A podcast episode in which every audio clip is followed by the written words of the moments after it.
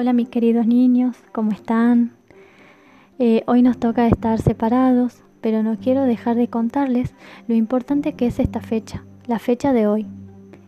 El 2 de abril, para los argentinos, es el Día del Veterano y de los Caídos en la Guerra de las Malvinas. Hace mucho tiempo atrás, unas pequeñas islas, llamadas Islas Malvinas, fueron ocupadas de forma ilegal por los ingleses. Argentina, nuestro país, intentó y aún intenta recuperarlas.